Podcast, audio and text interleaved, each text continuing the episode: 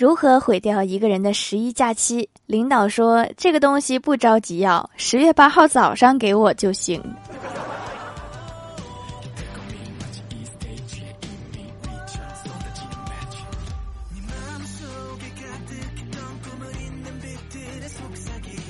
Hello，喜马拉雅的小伙伴们，这里是糗事播报周二特萌版，我是你们萌到萌到的小薯条。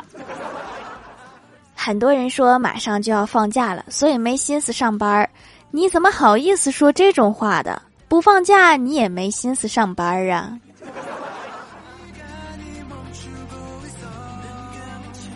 早上在路边吃了八块钱的早餐，老板很忙，我就把钱放到老板的钱筐子里了。想到老板可能没看见，我又把钱拿出来了。这个时候，老板看见了。老板，我说这是我的钱，你信吗？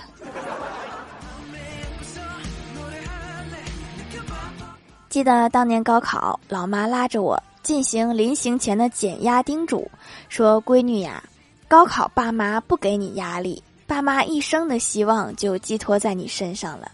你哥外出打工还挂念着你，放轻松点儿。”还好我自己心大，要不然这压力真压在我身上了。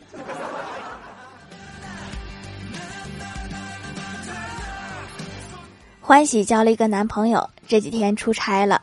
我今天找欢喜玩，欢喜柔弱的说：“这几天盼着对象回来，因为风扇坏了，快热死了。”我二话不说，蹲下来把风扇给拆了，没多一会儿就修好了。欢喜用崇拜的眼光看着我，又把电磁炉搬出来让我修一下。我果然不负众望的也给弄好了。他说：“我终于知道你为什么没有男朋友了，你根本就不需要啊。”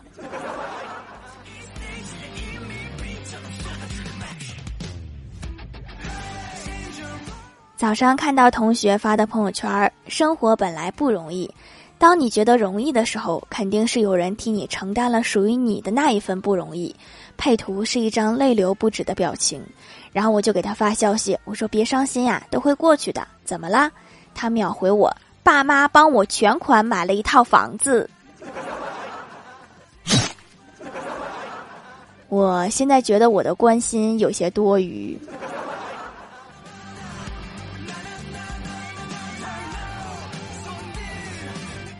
中午和怪兽兽去吃饭，我们决定去吃小龙虾。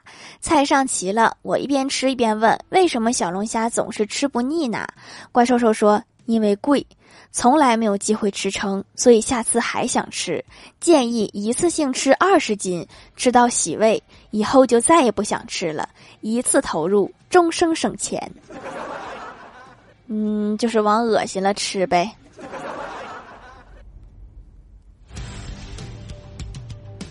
李逍遥去公司食堂打饭，不小心把身边的餐盘给碰翻了。转身一看，是一个美女，心里想：看样马上就要开启一段浪漫的办公楼恋情了。马上抱歉的说：“我明天赔给你。”只见那个女生露出迷人的笑容，说：“不用，现在赔钱就行。”人家可是一秒钟都不想耽误啊。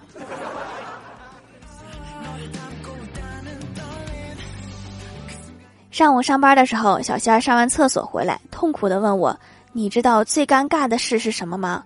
我说：“不知道。”小仙儿说：“从厕所出来打了个饱嗝。”你知道更尴尬的事是什么吗？我接着说：“不知道。”小仙儿苦着脸说：“刚才吃了个芒果，没擦嘴，上厕所出来打饱嗝，还让人碰上了。”换个地球吧，这个地球已经待不下去了。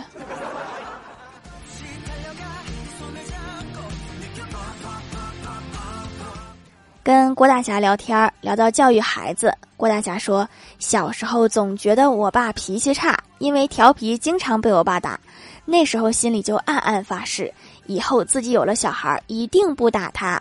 这些年过去了，我也有了孩子。”每当郭晓霞调皮时，我就暗自庆幸，小时候我那么调皮，竟然没被我爸打死。我爸脾气真好啊！那你小时候得多淘啊！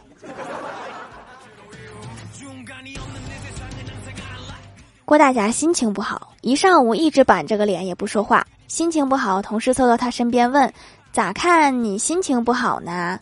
郭大侠说：“觉得自己在家没有什么地位。早上媳妇儿训了我一顿，理由是他心情不好。”同事上去就握住郭大侠的手说：“大哥，媳妇儿训你还能给你个理由？你这地位还不高啊？”看来这位同事生活的挺惨的。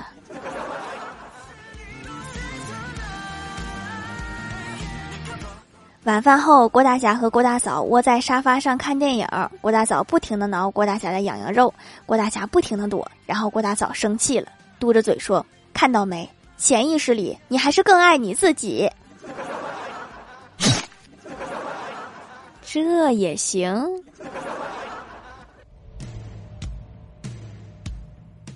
郭小霞小的时候，有一次，她把一块红烧肉放到郭大侠嘴边，郭大侠看着儿子萌动的眼神，瞬间觉得还是养儿子好。然后郭小霞看着郭大侠把肉一口吃了，哇的一声就哭了，说：“我让你给我吹吹，你怎么吃啦？”想多了是不是？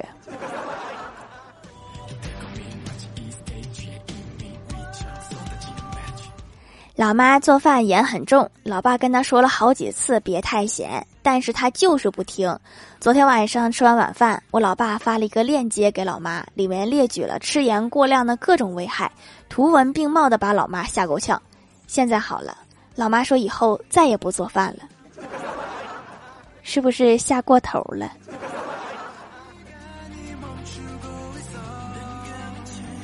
小时候，爷爷经常对我和我哥说。你俩呀，要好好学习，要不然长大要去挑大粪。我说：“爷爷，我长大不会挑大粪的。”爷爷说：“好，有志气。”然后我哥抢着说：“爷爷，现在都有马桶了，我可以刷马桶呀。”你更有志气。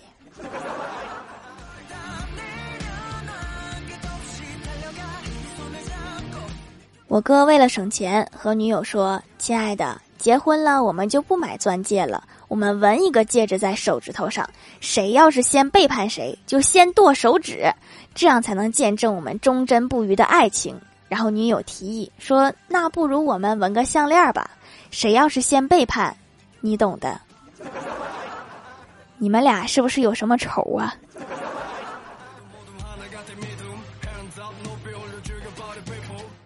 嗨，蜀山的土豆们，这里依然是带给你们好心情的欢乐江湖。喜欢这档节目，可以来支持一下我的淘小店，直接搜店名“蜀山小卖店”，数是薯条的数就可以找到啦。还可以在节目下方留言互动，或者参与互动话题，就有机会上节目哦。下面来分享一下听友留言。首先第一位叫做青云青雨云离田，他说有一天小兔子蹦蹦跳跳的来到蛋糕店，说：“老板，请问你这有一百个小面包吗？”老板说没有，小兔子伤心的走了。第二天，小兔子又来了。你好，请问你有一百个小面包吗？老板说对不起，没有。第三天，小兔子又来了，说老板，请问今天有一百个小面包吗？老板说哦吼吼吼，小兔子，今天我为特别为你准备了一百个小面包哦。小兔子开心的说谢谢老板，我拿两个。我之前好像读到过一个这么要胡萝卜的小兔子。后来他被揍了。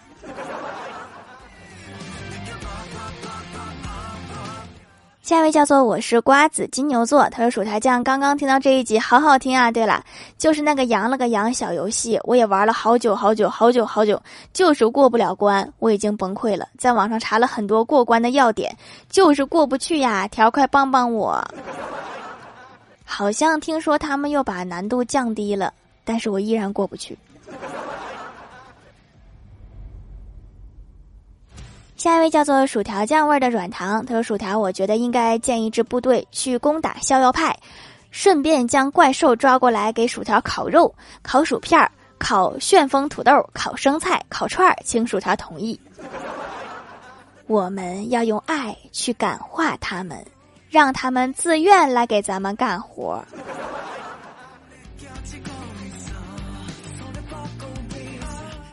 下一位叫做彼岸灯火，他说：“华山之巅要选出武林第一，欧阳锋和洪七公对峙。洪七公说：‘老毒物，这次你一定会败于我手。’老毒物说：“呵呵，乞丐你好大的口气！胡说，我中午没有吃大蒜，哪来的口气？就这点小事儿也没必要计较吧，赶紧开打呀！”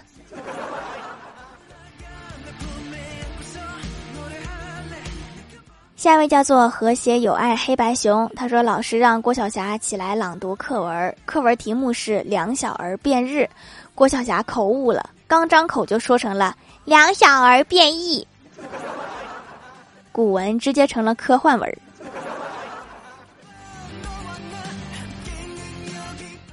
下一位叫做 T 三二零幺六五八四，他说刚收到货就疫情了，居家这些天一直学习美妆，每天卸妆洗脸很多次，手工皂用起来保湿滋润，特别舒服，多次洗脸也不伤害皮肤，可以深层补水，从里到外都很水润，比平时买的洁面用品都强。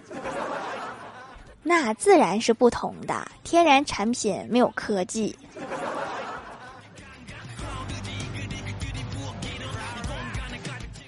下位叫做昔日世间只陪伴七年。他说郭晓霞语文造句得了零分儿，郭大嫂问他为什么？郭晓霞说：“用陆陆续续造句，我写到下班啦，爸爸们陆陆续续回家啦。到底有几个爸爸呀？”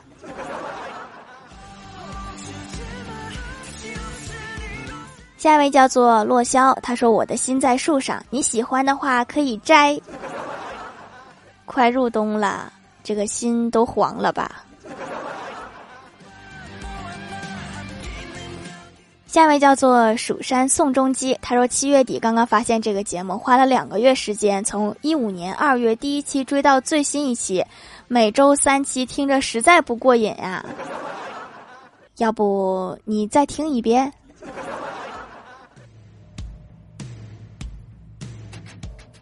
下一位叫做耀光，他说：“什么是中国好老师？不是关心学生和学生打成一片的年轻老师，而是将自己的身份证号写在黑板上，讲身份证问题的题目，过了十分钟才想起来，哎呀，我不能写自己的呀！的五十多岁的老老老老师。那一天，全班都用了老师的身份证号登录了游戏，是不是？老师这一天时间绑定了三十多个账号。”